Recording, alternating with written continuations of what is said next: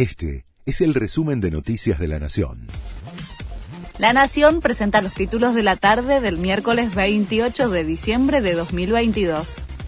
Los piqueteros se reúnen con la ministra de Desarrollo Social y definen su próximo plan de lucha.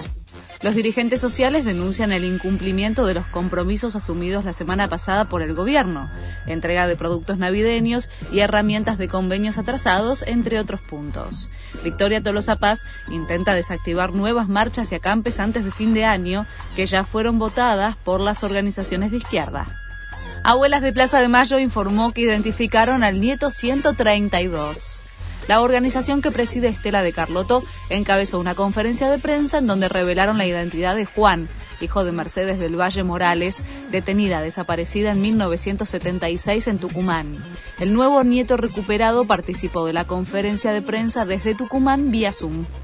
Los gobernadores del PJ pidieron a la Corte ser escuchados tras el fallo por la coparticipación. Buenos Aires, Catamarca, Santa Cruz, Santiago del Estero, Chaco y Formosa presentaron escritos ante el máximo tribunal para respaldar la postura de Nación.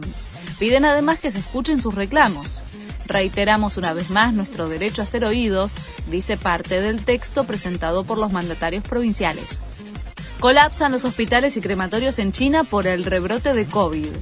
El relajamiento de las restricciones trajo una oleada de contagios de coronavirus en el país.